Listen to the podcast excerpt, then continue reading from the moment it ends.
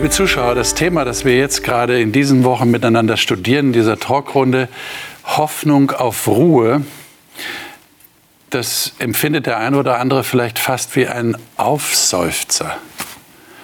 Ach ja, also Ruhe, das hätte ich auch gerne. Und wenn wir das heutige Thema dazu nehmen, dann verstärkt sich das vielleicht noch, vielleicht auch bei Ihnen zu Hause. Herausforderung Familie. Vielleicht seufzen Sie jetzt auch und sagen, ja, die Familie ist wirklich eine Herausforderung. Das muss man aber nicht nur negativ sehen, weil es einem so schlecht geht mit der Familie und mit der lieben Verwandtschaft, sondern weil es tatsächlich eine Herausforderung ist, aber im positiven Sinne etwas, was man angehen kann. Wir wollen heute in die Bibel schauen und da mal suchen, ob wir da nicht auch Familien finden, von denen wir etwas lernen können.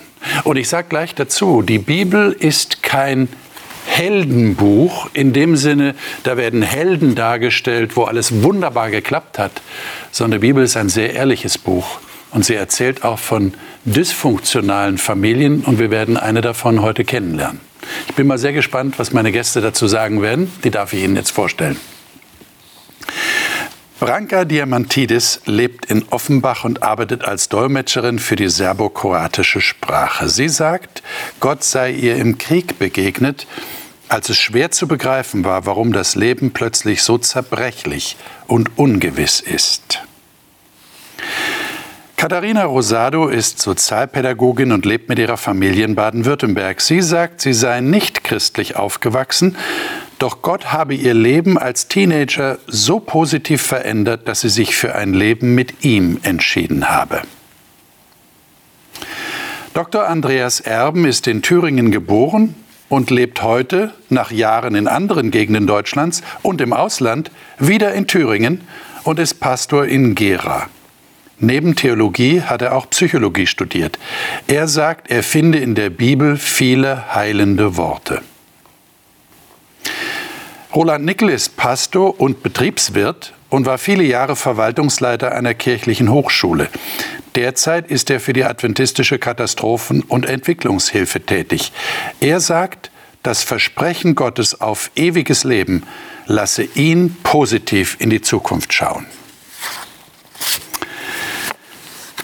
Wir wollen uns tatsächlich eine Familie anschauen im Alten Testament, also im ersten Teil in der hebräischen Bibel. Wenn man diese Familie sich anschaut, wenn man über diese Familie liest, dann kann man schon aufseufzen und sagen, was ist da los gewesen? Ich erzähle jetzt mal ganz kurz nach, was wir in 1. Mose 34 lesen. Ihr könnt es gerne schon mal aufschlagen. 1. Mose 34, auch wenn wir den Text selber nicht lesen werden, sondern dann zu einem anderen Kapitel gehen, wo weitere Dinge von dieser Familie erzählt werden. Aber in Kapitel 34 im 1. Mosebuch, da geht es um die Familie von Jakob. Jakob war der Enkelsohn von Abraham und er hatte zwölf Söhne. Und er hatte auch Töchter. Und die eine Tochter, die Dina, wurde eines Tages von einem jungen Mann, der nicht zu ihrer Sippe gehörte, ja, man muss sagen, vergewaltigt. Also steht im Bibeltext, er tat ihr Gewalt an. Aber es steht dazu, er liebte sie, er gewann sie lieb und er wollte sie gerne als Frau haben. Und die ganze Geschichte endet in einem Desaster.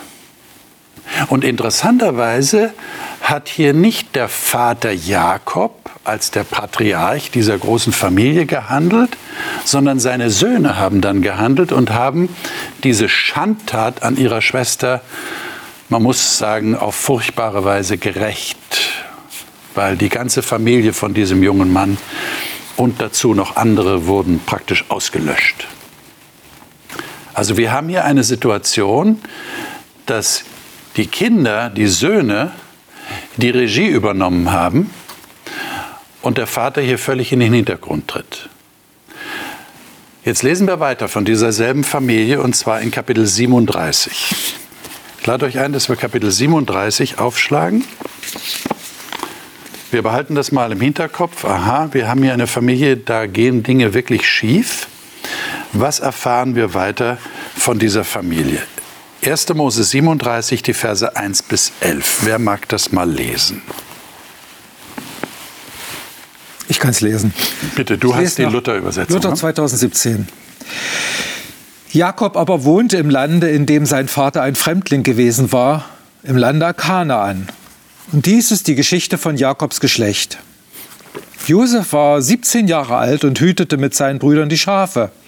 Er war ein Gehilfe bei den Söhnen Bilhas und Silpas, den Frauen seines Vaters, und er hinterbrachte ihrem Vater ihre üble Nachrede. Israel, also Jakob der Vater, hatte Josef lieber als alle seine Söhne, weil er der Sohn seines Alters war und machte ihm einen bunten Rock. Als, er nun, als nun seine Brüder sahen, dass ihn ihr Vater lieber hatte, als alle seine Brüder, wurden sie ihm Feind und konnten ihm kein freundliches Wort sagen. Und Josef hatte einen Traum und sagte seinen Brüdern davon, da wurden sie ihm noch mehr Feind. Denn er sprach zu ihnen, Hört doch, was mir geträumt hat. Siehe, wir banden Gaben auf dem Felde und meine Gabe richtete sich auf und blieb stehen. Aber eure Gaben stellten sich ringsumher und neigten sich vor meiner Gabe. Da sprachen seine Brüder zu ihm, willst du unser König werden und über uns herrschen? Und sie wurden ihm noch mehr Feind um seines Traumes und um seiner Worte willen. Und er hatte noch einen zweiten Traum, den erzählte er seinen Brüdern und sprach, ich habe noch einen Traum gehabt. Siehe, die Sonne und der Mond und elf Sterne neigten sich vor mir. Und als er das sein, seinem Vater und seinen Brüdern erzählte, schalt ihn sein Vater und sprach zu ihm, was ist das für ein Traum, den du geträumt hast? Sollen denn ich und deine Mutter und deine Brüder kommen und vor dir niederfallen?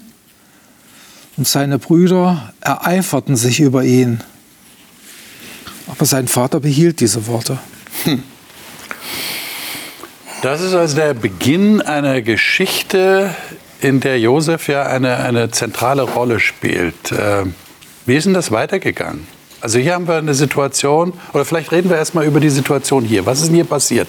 Was stellt sich uns dar, bevor wir dann weitergehen und die Geschichte weiter verfolgen? Was ist da los? Also der Jakob hat einen bevorzugten Sohn, ja. Das ist der Josef. Das ist das ein Lieblingssohn, ne? Genau. Und, das, und daraufhin hassten ihn seine anderen Brüder. Das ja. ist mal eine, ein Punkt. Und der zweite ist, der Gute hatte dann noch Träume, die ihn ein, in, in ein gutes Licht gestellt haben. Und den hat er dann gerade noch seinen Brüdern erzählt. Ja. Schon komisch. Ist komisch. Ja. Und es wird vielleicht noch komischer, wenn wir wissen, wie die Geschichte später ausgegangen ist. Also da ist ja was dran gewesen an diesen Träumen. Das war ja nicht nur Schäume. Aber das ist wieder was anderes. Da greifen wir vor. Aber du hast vollkommen recht. Wenn man das hier liest, an dieser Stelle sagt man, das ist eine komische Situation. Wie kommt der Josef dazu? Ja, da, dazu kommt noch, er hat eine seelisch unreife Mutter. Gott wollte nicht, dass Jakob die Rahel heiratet. Er wollte die Lea. Die Lea, die war zwar nicht so fühlt sich attraktiv, aber die hatte das bessere Herz. Und ja, aber Rahel, die hatte schon ihre Eigenarten. Mhm. Und da ist er so, ich würde sagen, ein Stückchen hat er einen Schuss Narzissmus abgekriegt von der Mutter. So eine Unreife und Selbstverliebtheit. Und der Vater hat ihn ja auch geliebt. Der hat ihn ja bevorzugt. Also das muss auch da möglicherweise was in ihm bewirkt haben. Okay. Was macht man in so einer Situation? Wenn wir jetzt mal das als Beispiel stehen lassen und es versuchen zu übertragen. Was macht man, um sowas zu vermeiden? So eine, eine Konstellation, die Hass hervorruft. Bevorzugung. Ich denke, man muss sich als Eltern selbst reflektieren, wenn man so viele Kinder hat, ähm, sich auch bewusst sein, dass, ähm, dass sowas eben Hass und Neid hervorrufen kann. Okay. Mhm. Das passiert gerade Jakob. Der war selbst der geliebte Sohn, der bevorzugte Sohn. Richtig. Die Familiengeschichte zieht sich in der nächste Generation. Das kann also auch passieren. Das sagt man ja auch nicht. daraus ich, ich, ich, gelernt. vielleicht erkenne ich sogar die Fehler meiner Eltern, aber ich wiederhole sie. Das kommt ja auch vor. Also das scheint hier so zu sein. Hm. Also du sagst, Katharina, man sollte sich selber reflektieren. Man sollte sich schon irgendwie auch selber kritisch beobachten. Wie verhalte ich mich meinen Kindern gegenüber? Und das trifft wahrscheinlich nicht nur auf große Familien zu, sondern in jedem Fall. Ob ich nur ein Kind habe oder drei oder fünf oder zwölf, ist immer wichtig. Aber äh, habt ihr dann ein Geheimrezept? Wie macht man das, dass man nicht ein Kind dem anderen vorzieht? Meine Tante, die hat Zwillinge gehabt, eineiige Zwillinge, und die wollte um jeden Preis versuchen, dass die immer gleich irgendwie sind, also gleiches Anziehen, gle- gleiche Menge zu trinken oder sonst wie was und hat später gemerkt, das war doch gar nicht so gut. ja, also weil man auch als Kinder lernen muss, dass es Unterschiede gibt. Ja. Selbst bei eineigen Zwillingen. Eben auch bei denen, ja. Ja, ja. Kinder sind nicht perfekt und ich glaube, es ist einfach als Elternteil, ähm, wenn man gewisse Eigenschaften in einem Kind sieht, ähm, die einem selber zusprechen und es immer wieder und das andere Kind eben diese Eigenschaften nicht aufweist, dann sich diesem einen Kind mehr zuzuwenden als dem anderen. Aber da Kinder nicht perfekt sind und selber noch so stark im Wachstum drinstecken, ist es diesen Kindern eben gegenüber sehr unfair. Und das muss, müssen sich Eltern oder sollten sie sich irgendwie immer vor Augen halten. Und bewusst dagegen arbeiten, wenn dieser, diese Neigung entsteht. Ja. Und ich meine, bei Jakob war es ja so, dass er eben die Frau besonders geliebt hat und das war der Sohn dieser Frau. Und er hat wahrscheinlich seine Liebe zu dieser Frau auch auf dieses Kind übertragen. Und die andere Frau war nicht geliebt und da waren die Brüder auch nicht so geliebt. Und dann dazu hat er noch riesen Stress in der Familie und Ja. der Josef, der war nun, der hat ihm Freude gemacht und da hat er sich dran geweidet. Da hat er sozusagen seine Seele an seinem Sohn genährt. Ja. Und die, die Mehrehe war sowieso problematisch. Ja, das gab es eben damals, aber wir sehen, das hat natürlich zu Konflikten geführt. Jetzt, wie ist die Geschichte weitergegangen? Was ist passiert? Gehen wir davon aus, dass ihr die Geschichte kennt. Wie geht es hier in Kapitel 37 weiter? Das ist in der Familie genauso gelaufen wie in der Gesellschaft. Wenn da was schief läuft, eine ganze Weile kann man das so unter der Decke halten und beherrschen und dann kommt es zum großen Knall. Und so auch hier. Kam zum Knall. Der Vater hat es doch gewusst, oder? Dass die Brüder, der muss es doch mitbekommen haben, dass die Brüder den Josef nicht mögen. Das war ja offensichtlich, nehme ich mal an. Die werden ja nicht hinterm Berg gehalten haben. Und was macht jetzt der Vater? Schickt den Josef raus zu seinen Brüdern. Er schickt den Josef zu seinen Brüdern, ohne dass er dabei ist. Also er kann das nicht mehr kontrollieren, die Situation. Und da kommt es dann zum großen Eklat. Boah. Warum macht der Vater das? Ich glaube, äh, wir haben das schon im vorgelesenen Text gehört. Ähm, war das nochmal? Die Söhne von Bilha und Silpa beim Hüten der Schafe und Ziegen. Und er herbrachte seinem Vater immer, was die Leute von sich vor dem Treiben seiner Brüder erzählten.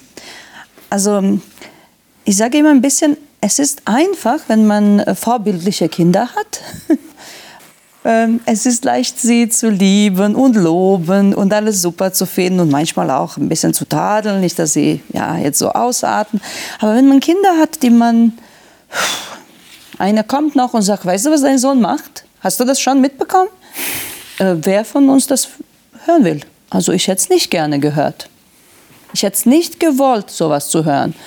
Aber kommt zu unseren Ohren. Und dann ist man spätestens in dieser Position, die du erwähnt hast, mal zu reflektieren. Warte mal, was ist hier gerade gewesen? War das ein Zufall? War das böse Absicht meines Kindes? Oder ist es auf meine Schuld irgendwo zurückzuverfolgen? Und scheinbar diese zwei Brüder, die zuerst erwähnt wurden, naja, waren so solche, die irgendwas wohl gemacht haben, was auch immer das war. Ja? Ähm, und jetzt sind die weiteren Brüder dazu und Bruder äh, wird geschickt, also der Josef wird wohl zu dieser Gruppe von zehn Männern geschickt. Man muss sagen, wenn Josef schon 16, 17 war, Also die Brüder waren entsprechend älter, wie viel auch immer. Ja?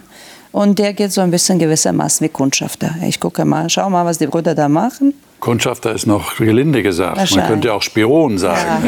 Ja. Ja. meine, das ist ja überhaupt die Frage. Der, der Jakob muss sich ja auch die Frage gestellt haben, nehme ich mal an, akzeptiere ich jetzt diese üble Nachrede, diese Spionage von meinem Sohn? Bin ich vielleicht sogar froh, dass er mir das gibt und ermutige ihn dazu? Oder sage ich, sag mal, Josef, was machst du da eigentlich? Ja, der, der Vater benutzt den Josef. Also stattdessen, dass er sagt, Leute, wir müssen uns mal treffen, wir müssen mal reden. Es gibt eine Menge Rede, Gesprächsbedarf, wollen wir die Sache mal klären. Da benutzt er den, den Josef der wird sozusagen hier so zum Mittel zum Zweck gemacht vom Vater. Das ist eine miese Rolle. Und ich habe ja gesagt, es kommt zum Eklat. Das heißt, der Josef wird ja fast umgebracht. Sie planen ja eigentlich, ihn umzubringen. Das ist ja das Erste, was Sie sagen, als Sie ihn sehen. Sie sehen ihn ja von weitem kommen, über die Ebene laufen. Vielleicht hat er so seinen bunten Rock angehabt, wer weiß. Man hat ihn also von weitem gesehen. Und dann wollen Sie ihn umbringen. Aber am Ende verkaufen sie ihn nach Ägypten. Aber sie sagen ihrem Vater, dass er getötet wurde durch ein wildes Tier. Ja. Und der muss das akzeptieren. Sie haben ja auch was vorbereitet, ne? so mit Tierblut, sodass sie sagen können, ein wildes Tier hat ihn gerissen. Und der Vater ist am Boden zerstört. Sein Lieblingssohn ist nicht mehr da. So, wie geht es jetzt weiter? Was macht man in so einer Situation? Es wird jetzt erzählt, dass der, der Josef wechselt praktisch von der Rolle des Aktiven, der er vorher war, spielt eine aktive Rolle, wenn auch eine miserable oder schwierige. Aber nun wird er richtig in eine passive Rolle gestellt. Also jahrelang ist es so, er, ist kaum noch der Handelnde. Ihm, ihm passieren Dinge, er muss sich reinfügen, er wird sozusagen zum Objekt von anderen. Das ist, was passiert jetzt.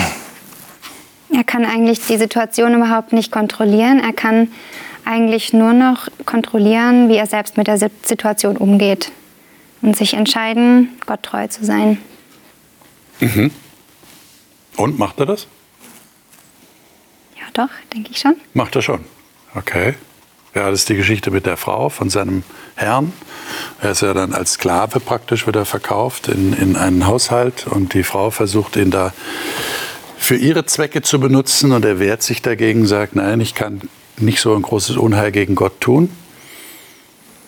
Und dann landet er im Gefängnis. Also er hat schon ähm, sehr negative Folgen zu ertragen.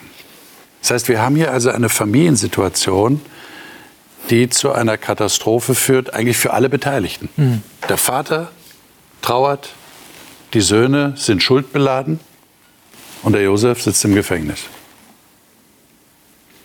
So, an der Stelle können wir vielleicht die Frage stellen, du hast es schon angedeutet kurz, man müsste kommunizieren, man müsste reden, aber gibt es noch andere Hinweise, was eine Familie tun könnte, um sowas zu vermeiden?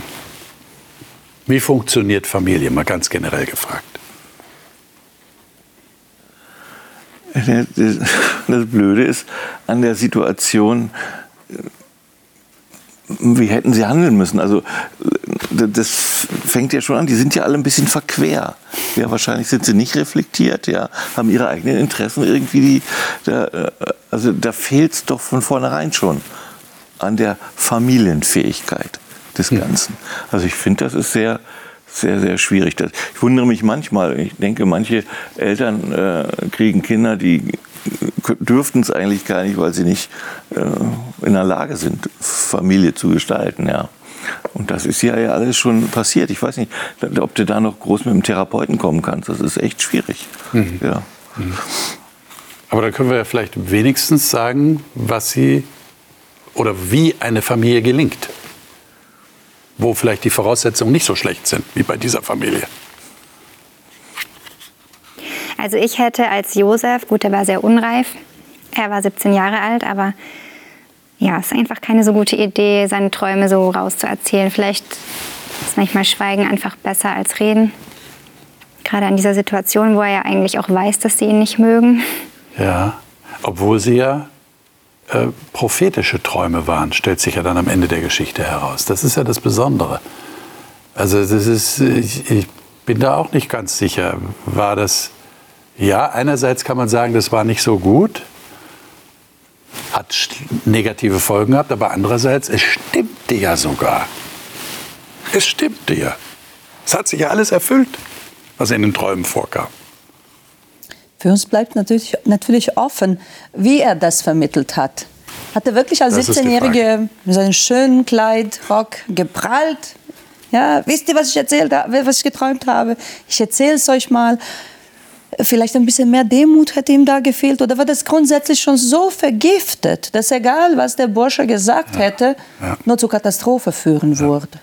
Da musste ein bisschen ich komme jetzt wieder zu dieser Familienwurzel und Vorgeschichte. Das heißt, vier Frauen, elf Jungen bis dato, oder Benjamin war auch schon geboren, zwölf Jungen, wenn wir so wollen. Ähm, ja, eine Schwester wollte heiraten, andere wurde ihm, andere wurde ihm ein bisschen untergejubelt. Und dann sind sie nochmal im Wettbewerb. Wer gebärt dann mehr Kinder, diesen Mann? Und geben noch eigene zwei Sklavinnen dazu. Das heißt, das Chaos ist perfekt. Vorprogrammiert. Ja.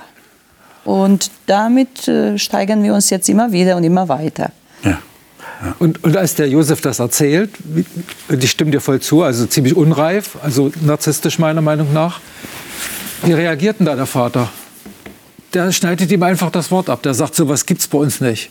Der fragt nicht nach seinen Bedürfnissen. Der fragt Josef nicht, wie kommst du dazu? Erzähl mal, was ist, wie, was ist, wie ist das zu verstehen? Wie, was hast du da erlebt? Das wäre jetzt eine reife Elternrolle. Ein reifer, ein reifer Vater, eine reife Mutter versucht, sich um die Beziehung zu kümmern zu dem Kind. Was ist jetzt mit dir? Wie sieht es jetzt zwischen uns aus? Und das die Beweggründe zu erfahren. Ja, was, ja, was, das ist, was macht das? Genau. Was, wie kommt es dazu? Ja. Und, und der Josef selber ist vielleicht auch ein bisschen naiv. Jetzt habe ich doch das geträumt. Da sehen wir meine, meine Brüder, was ich für einer bin. Die müssen sie ja irgendwie akzeptieren, wenn ich jetzt da so eine Träume habe. Der hat das wahrscheinlich völlig anders äh, gedacht, was da rauskommt. Ja. Der hat nicht damit gerechnet, glaube ich, dass, dass die noch mehr Hass da entwickeln. Mhm. Oder, oder er wollte vielleicht auch sich endlich mal rechtfertigen. Er wollte sagen, äh, meine Rolle ist ganz anders und ihr habt gar kein Recht auf euren Hass. Vielleicht wollte er auch das machen. Mhm. Vielleicht hat er das einfach benutzt als so ein Argument gegen sie, so, um sie in die Schranken zu weisen, weißt du? Mhm. Ja. Auf der anderen Seite, der Josef hatte diese Träume und die haben ihn sicherlich auch beschäftigt. Und wen hatte er denn? Wen hatte er denn, dem diese Träume zu erzählen? Also ich glaube, seine Mutter war ja schon gestorben, wenn ich mich da recht erinnere, weil der Benjamin ja geboren war. Und er konnte mit niemanden darüber sprechen. Vielleicht hat er deswegen gedacht, ich spreche mit meinen Brüdern drüber. Das sind ja meine Brüder. Und er hat vielleicht auch gedacht, das betrifft ja auch meine Brüder. Das betrifft sie ja alle. Möglicherweise. Sie sollten das vielleicht erfahren. Also er hat ein Gesprächsangebot gemacht. Ja, im Grunde genommen schon. Aber das ist abgelehnt worden dann. So, jetzt sitzt er im Gefängnis in Ägypten. Er kommt dann wieder aus dem Gefängnis raus durch wundersame Umstände und interpretiert den Traum des Pharao. Ja, das ist eine bekannte Geschichte in der Bibel. Und er wird dann, weil er eine sehr gute Interpretation gibt, also er sagt, es wird Hungerjahre geben und man sollte jetzt, wo es noch genug gibt, das alles äh, aufbewahren, speichern, damit dann für die Hungerjahre genug Essen da ist. Und da sagt der Pharao, also, und er sagt dann noch, also, es wäre gut, du würdest jemanden einsetzen, der das alles verwaltet. Dann sagt der Pharao, dann nehme ich doch dich, du bist doch der beste Kandidat dafür. Und so wird er plötzlich der zweite Mann im Staat. Und dann kommt die Hungerzeit und Jakob schickt seine Brüder nach Ägypten. Was passiert jetzt? In dieser Familie? Mehr oder weniger äh, trifft dieser erste Traum dazu. ja, ja also die, die kommen ja zu ihm da als, als Söhne und äh, bitten darum, dass sie irgendwie Getreide da so bekommen und erkennen äh, Josef aber nicht. Ja, aber Josef erkennt sie. Ja. Und das ist echt spannend. Also der hat da schon einen Reifesprung gemacht in der Zeit. Ja, ja. Das muss man schon sagen. Er hat ja auch viel erlebt, ja. Sie erkennen ihn nicht und kriegen natürlich Angst. Ja. Und er testet sie, ja, so geht es ja dann weiter. Er testet sie. Und dann kommt es tatsächlich zu dieser Situation in 1. Mose 45. Lesen wir mal 1. Mose 45. Also jetzt sind wir etliche Kapitel weiter. Und da die ersten drei Verse. Ich lese nach Elberfelder. Bitte schön. 1. Mose 45. Da konnte Josef sich nicht mehr bezwingen vor all denen, die um ihn herstanden und rief, lasst jedermann von mir hinausgehen. So stand niemand bei ihm, als Josef sich seinen Brüdern zu erkennen gab. Und er erhob seine Stimme mit Weinen, dass die Ägypter es hörten und auch das Haus des Pharaos hörte es. Und Josef sagte zu seinen Brüdern, ich bin Josef, lebt mein Vater noch? Seine Brüder aber konnten ihm nicht antworten, denn sie waren bestürzt vor ihm. Wie versteht ihr diese Situation? Was passiert da? Also Schlimmes ist in der Familie passiert, aber der Einzige, der dann in der Familie getrauert hat, so sehe ich das, so öffentlich getrauert hat, war der Vater. Der hat getrauert um den Tod seines Sohnes. Aber bei den anderen ist da getrauert worden und jetzt kommt erstmal ein Moment, da wird einfach erstmal gemeinsam betrauert, was gewesen ist und was hätte sein können und nicht war. Und der Schmerz, der in der Familie ist, der zeigt sich und der wird zugelassen. Josef weint und zeigt seinen Schmerz. Das heißt, Roland, du hast vorhin gesagt, also du fragst dich, ob überhaupt therapeutisch dann noch was zu machen ist in so einer Familie. Mhm. Äh, was ist denn hier, war das, war das eine Art Therapie oder, oder war das die Lösung? Das war Anfang einer Therapie, würde ich sagen. Okay. Das ist so, wo alles aus einem herausbricht, wo man sich nicht mehr beherrschen kann. Hm. Was jetzt die Psychologen dazu sagen würden, weiß ich nicht. Das ist nicht so mein Fach. Aber das ist sicherlich ein wichtiger Einsatz. Einer sagt, ihr habt mir wehgetan. Ich bin der. Und wo ist mein Vater? Der hat mir was bedeutet. Lebt er noch? Ähm, und da sagt hier bei mir in meiner Übersetzung, sagt, aber sie brachten kein Wort heraus. So fassungslos waren sie. Sie waren sprachlos, sie konnten nicht glauben. Das kann doch nicht sein. Und sie sind in dieser Traumsituation. Haben die so einen Rückblick im Kopf? Josef, Traum, wir haben ihn verkauft. Ist das, und wir sind jetzt gekommen, um ihm zu betteln, dass er uns zu essen gibt. Und das ist Vizekanzler hier. Der ist der zweite Mann, der ist wichtig. Und es ist noch kein Happy End der Geschichte. Es ist noch kein Happy End. Es ja. ist, ist ja. nicht alles eitel Sonnenschein jetzt. Aber ich schlage vor, dass wir mal weiterlesen. Und zwar äh, ab Vers 4. Äh, ich schaue gerade mal. Äh, bis Vers 7. 4 bis Vers 7. Wer mag das mal lesen? 1. Mose 45? Ja, okay. in demselben Kapitel. Er aber sprach zu seinen Brüdern, tretet doch her zu mir. Und sie traten herzu. Und er sprach, ich bin Josef, euer Bruder, den ihr nach Ägypten verkauft habt. Und nun bekümmert euch nicht und denkt nicht, dass ich darum zürne, dass ihr mich hierher verkauft habt. Denn um eures Lebens willen hat mich Gott vor euch hergesandt. Denn es sind nun zwei Jahre, dass Hungersnot im Land ist, und sind noch fünf Jahre, dass weder Pflügen noch Ernten sein wird. Aber Gott hat mich vor euch hergesandt, dass er euch überlasse auf Erden und euren, euer Leben erhalte zu einer großen Errettung. Hm. Und es geht dann noch in Vers 8, sehe ich gerade weiter. Und nun, ihr habt mich nicht hergesandt, sondern Gott. Hm. Boah. Ist das die Größe des Josef? Wie würdet ihr das einschätzen? Also, was, wie, wie kommt man dazu, so zu reagieren? Und nicht zu sagen, also jetzt, jetzt bewahrheitet sich der Traum. Erinnert ihr euch an den Traum, den ich euch erzählt habe vor Jahren? Jetzt müsst ihr vor mir knien. Und der Josef ist ganz schön gedemütigt worden über die ganze Zeit, die er dort war. Und ja, deswegen, ich denke, das hat damit zu tun, dass er jetzt so sprechen kann. Okay. Das heißt, er ist durch seine eigene Erfahrung, hat er sich verändert? Ist er reifer geworden und kann jetzt tatsächlich das aus dieser Perspektive sehen. Das ist schon erstaunlich. Hm. Okay. Ja, aber wie gesagt, wie ich schon sagte, es ist ja noch nicht zu Ende. Das heißt, da, da ist ja noch ein Lehrstück drin für seine Brüder, ja, was dann ja auch noch kommt. Okay. Beschreib das mal kurz, Roland. Was kommt da noch? Ja, und dann hat er also gefragt, dann lebt der Vater noch und die sollen also den Vater ihm bringen und das machen sie dann auch. Er hat aber gesagt, okay, damit das auch, damit er auch wiederkommt und sowas, dann lasst mal euren äh, Benjamin hier, der da der Jüngste war, wenn ich das richtig sehe, ja. den lasst hier, ja.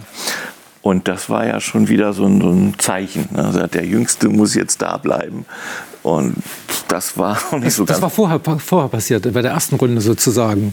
Was du jetzt sagst, weißt du? Nee, nee. Ja. Nicht nach, nicht nach dieser Szene da. Äh okay. Doch schon. Und siehe, äh, so. Vers 12, und siehe eure Augen und die Augen meines Bruders Benjamin sehen, das ist mein Mund, der zu euch redet und Okay. so weiter. Und berichtet meinem Vater alle Herrlichkeit und so. Okay. Okay. Gut. Und dann kommt es zu der Begegnung mit dem Vater. In Kapitel 46. Ja.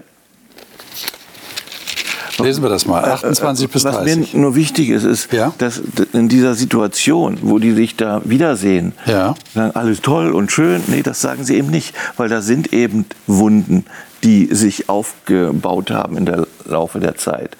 Man nicht einfach sagen kann, alles toll, jetzt machen wir weiter. Nee, da muss was verarbeitet werden. Ja? Geht nicht so ganz einfach. Einfach ein Schwamm drüber. Ja. Kapitel 46, 28 bis 30. Wer liest es? Ich kann es lesen Bitte. aus Gute Nachricht Bibel.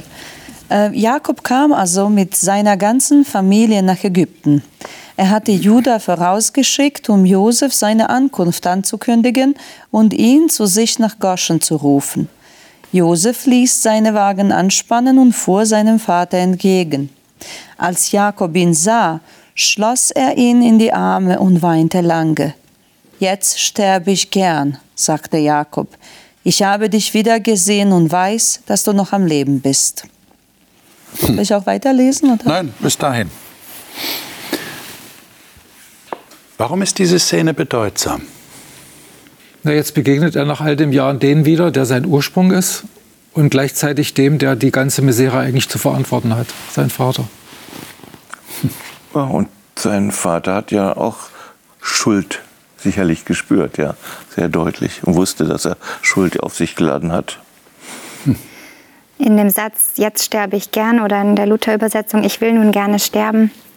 Wenn man dann bereit ist zu sterben, ähm, hat man sozusagen alle Konflikte gelöst, die einem noch so im Leben offen standen. Und dann kann man sozusagen friedlich einschlafen. Und ich denke, das wünsche ich eigentlich jedem Menschen, dass wenn er sterben kann, wenn, er, wenn es Zeit ist zu sterben, ähm, das so tun kann, dass alle zwischenmenschlichen Konflikte aufgelöst sind. So weit wie möglich eben. Ja. Das musste für Jakobs äh, doppelte und mehrfache Trauma sein. Das heißt, der blieb mit blutige Kleider, der ihm seine zehn Söhne zurückbringen und sagen, schau mal, der wurde von Tieren getötet und aufgefressen oder wie auch immer. Das heißt, der glaubt erstmal, mein Sohn ist tot. Und das dauert jahrelang. Und dann erfährt er, was habe ich für zehn weitere Kinder? Was haben sie mir angetan? Nicht nur, dass ich meinen Sohn betrauert habe und immer noch traue, sondern die sind solche Lügner und wer weiß, was dieser arme Sohn noch erfahren müsste. Das sind solche tiefgreifende Erlebnisse. Ich äh, möchte sie nicht erleben. Das kann ich ja gar nicht nachvollziehen, wie schlimm sowas sein muss. Ja. Und jetzt löst sich gewisser, bis zu gewisser Grade diese Situation auf und dann sagt er solche tiefgreifende Wörter. Jetzt kann ich sterben. Jetzt habe ich dich gesehen, du lebst. Ja. Wenn wir das jetzt mal einfach so stehen lassen, das ist die Geschichte, das ist der Hintergrund. Und jetzt auf die Frage kommen, wie meistern wir Herausforderungen in familiären Beziehungen? Was würdet ihr aus eurer persönlichen Erfahrung oder aus eurer Beobachtung anderer an der Stelle sagen? Ja, Das sind erstmal lange Prozesse. Da geht nicht was von heute auf gleich. Puh, man braucht Geduld. Ja. Und dann, das Ziel muss immer sein Versöhnung, also Aussöhnung in gewisser Form, wie auch immer. Also Also es nicht totschweigen. um ich, damit ich Ruhe finden kann in, in meinem Leben, Ja. muss ich mich aussöhnen mit meinem Ursprung. Ich muss mich aussöhnen mit meinem Vater und mit meiner Mutter. Ich muss in irgendeiner Weise, wenn da Spannungsvolles war, Schwieriges war, ich muss Frieden dafür mich kümmern, dass da Frieden einzieht, das Frieden machen. Darf ich dich- Frieden machen mit der eigenen Vergangenheit. Darf ich dich was fragen dazu? Ja. Was machst du, wenn sich die andere Seite querstellt? Dann kann ich das innerlich für mich machen. Also es gibt zwei unterschiedliche Arten der Vergebung. Es gibt eine Art der Vergebung, die in wirklicher Versöhnung endet. Und es gibt eine Art zu vergeben, die ist nur innerlich. Also ich mache zum Beispiel ganz häufig eine Vergebungsübung. Ich stelle mir vor, jemand, der mich verletzt hat, den setze ich auf so ein schmales, flaches Boot auf einem Fluss und den lasse ich einfach dort treiben. Der verschwindet ganz schnell in den Bäumen und ich überlasse ihn Gott. Und diese Art von Vergebung kann ich herstellen, auch gegenüber einem wichtigen Menschen in meinem Leben, der nicht versöhnungsbereit ist. Ich, ich kann in meinem Herzen Vergebung herstellen. Aber das ist eine echte Herausforderung, oder? Das heißt, das ist eine ganz bewusste Entscheidung, die ich treffen muss, dass auch wenn der andere sich blockiert mir gegenüber und nicht bereit ist, du hast ja auch gesagt, äh, ich mache das, ja, also ich versöhne mich mit meinem Vater oder meiner Mutter. Äh, Da entsteht ja sofort die Frage, äh, und was ist mit Vater und Mutter? Ergreifen die auch die Initiative? Sollten die die Initiative ergreifen? Wäre sicher ideal. Aber du hast jetzt ein, ein, eine Möglichkeit gefunden, auch wenn das nicht geschieht von der anderen Seite, dass du frei werden kannst davon, dass du Versöhnung empfinden kannst. Aber das ist schwierig, nicht, wenn der andere gar nicht will. Also es gibt also so eine intrapsychische Vergebung. Es gibt eine interpersonelle Vergebung und eine intrapsychische eine Vergebung in meiner Psyche. Und zu der kann ich jederzeit mich auf den Weg machen.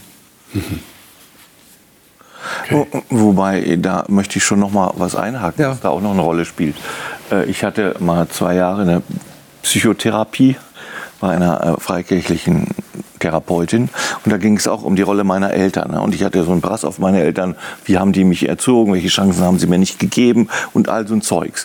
Meine Eltern haben aber noch gelebt, nur ich, es gab keine Chance, mit ihnen darüber zu reden, weil ihnen diese Dimension des Miteinander darüber reden, ist ihnen gar nicht zugänglich gewesen, wäre ihnen nicht zugänglich gewesen. Das heißt, ich war angewiesen auf diese intrapsychische Vergebung, obwohl sie gelebt haben und obwohl sie jetzt mir nicht böse gesinnt waren, nur die hätten das gar nicht verstanden, was ich von denen wollte. Ja, und da hat mir meine Therapeutin geholfen, das für mich äh, zu tun. Ja, das ist, aber das ist ein, ein echt schmerzlicher Prozess, weil ich erst mal gesagt, was, wie haben die falsch an mir gehandelt, ja. Und dann zu, auch zu erkennen, ihre Motive, Motive zu erkennen und so, das ist schon eine Herausforderung. Also da sind wir jetzt, glaube ich, an einem ganz wichtigen Punkt angelangt. Aber zum Schluss hätte ich gern noch die Frage an euch gerichtet. Welche Tipps hättet ihr, wie wir es unseren Kindern leicht machen können, dass es nicht zu einer solchen Versöhnungsaktion kommen muss? Oder würdet ihr sagen, das ist in jedem Fall notwendig? Und wir machen ja auch Fehler. Wir, wir machen auch Fehler unseren Kindern gegenüber. Wie, wie seht ihr das? Wie habt ihr das erlebt? Ich kann jetzt nicht von großen, tiefen Lebenserfahrung sprechen. Mein Kind ist noch zu jung dafür. Das Ja. heißt, ähm, es gibt doch so eine sinngemäß eine Redewendung. Man weiß, äh, ob man richtig gelebt hat, erstmal, wenn, wenn man eigene Enkelkinder sieht, wie sie werden. Ja, Okay. ob viele von uns diese Chance haben werden, dahingestellt. Aber äh, was mir sehr wichtig ist in Beziehung zum Kind gerade, und natürlich in dieser Relation Mutter, Vater, Kind, diese Kernfamilie, äh, natürlich kommen die Konflikte. Also wir sind leider Menschen. Ähm, was heißt leider? Wir sind Menschen und Konflikte kommen leider. Äh, und wenn sie aber kommen, es ist mir sehr am Herzen, dass wir diese, diese Konflikte gleich lösen oder gleich ansprechen, auch wenn wir vielleicht manchmal böse aufeinander sind und gerade nicht so gut im Reden sind. Aber nicht diese Zorn hegen und pflegen und sagen, du hast aber das gemacht oder das gesagt. Das vergiftet einen. Mich vergiftet das. Ich äh, bringe meinem Kind bei, auch wenn man aufeinander sauer ist, wie die Kinder das sagen, ja, mal an dem Punkt zu lassen, kurz zu überlegen, sich auch kurz freien Raum zu geben. Das ist in Ordnung. Ich bin jetzt unzufrieden, ich bin traurig, ich bin böse, egal was. an diesem Punkt anhalten und wieder zueinander später kommen mit kühlem Kopf. Und dann reden wir nochmal. Und meistens kommt man zu einer Lösung. Gut, in diesem Alter ist es noch vielleicht ein bisschen einfacher. Wenn die Kinder groß und erwachsen sind, das ist vielleicht ein bisschen umständlicher. Aber dieser Punkt, ob das Ehe ist, äh, Partnerschaft, äh, Kind-Mutter-Beziehung, Kind-Vater-Beziehung oder Eltern untereinander, äh, in der Lage sein, noch einmal darüber zu reden, ist für mich lebenswichtig. Was ja, was ja, glaube ich, habe ich so den Eindruck, wenn ich das so beobachte, manchen Menschen schwerer fällt als anderen. Genau. Es gibt ja Menschen, die sind eher konfliktscheu und die halten das kaum aus, solch ein Gespräch zu führen. Richtig. Obwohl ich auch glaube, dass es absolut notwendig ist, dass man es nicht vorbeischwimmen lässt und sagt, naja, das nicht, oder, oder man es zudeckt oder das schwelt dann so unter der Oberfläche. Das ist ja ganz schlimm. Was, was Jakob unbedingt machen musste, er musste den, den Weg, den Lebensweg seines Sohnes Josef würdigen. Das heißt, bringe ich das fertig, zu würdigen, dass meine Kinder auch von Gott geführt werden. Und dass der Weg, den meine Kinder gehen, ein Weg ist, wo auch Gott seine Hand drin hat. Ja. Liebe Zuschauer, wir merken, dass das kein leichtes Thema ist, das wir da uns vorgenommen haben. Und äh, wir haben ja auch festgestellt, die Beispielgeschichte, die wir gewählt haben, da steckt sehr, sehr viel drin. Und da ist, äh, da ist sehr viel Potenzial zum Nachdenken, glaube ich. Und ich kann Ihnen nur empfehlen, dass Sie das nochmal ganz aufmerksam für sich selber durchlesen, diese Kapitel im ersten Mosebuch mit der Jakob-Familie. Das war keine leichte Situation. Aber, und das ist die Hoffnung, die dadurch vermittelt wird, auch eben in der Bibel, in solchen Geschichten, es muss nicht dabei bleiben. Es gibt die Möglichkeit, Versöhnung zu haben. Es gibt die Möglichkeit, aufeinander zuzugehen, miteinander zu reden, sogar miteinander zu weinen. Und ich glaube, das ist ein Wunsch, den wir jetzt Ihnen gegenüber zum Ausdruck bringen, liebe Zuschauer. Wir wissen nicht, in welcher Lebenssituation Sie sich gerade befinden und ob da vielleicht auch etwas schwelt unter dem Teppich, was nie angesprochen wurde. Und Sie haben aber das Gefühl, Sie finden keinen Frieden darüber. Sie finden nicht zu dieser Ruhe, über die wir hier die ganze Zeit reden. Wir wünschen Ihnen, dass Sie es schaffen, dass Sie den Mut aufbringen, äh, mit dem anderen zu reden oder vielleicht auch für sich selber die Versöhnung in sich herzustellen, wenn der andere absolut nicht bereit ist dazu, mit Ihnen zu reden. Wir wünschen Ihnen Gottes Segen für diesen Prozess und dass Sie Frieden finden. Denn das ist so wichtig für jeden Einzelnen von uns.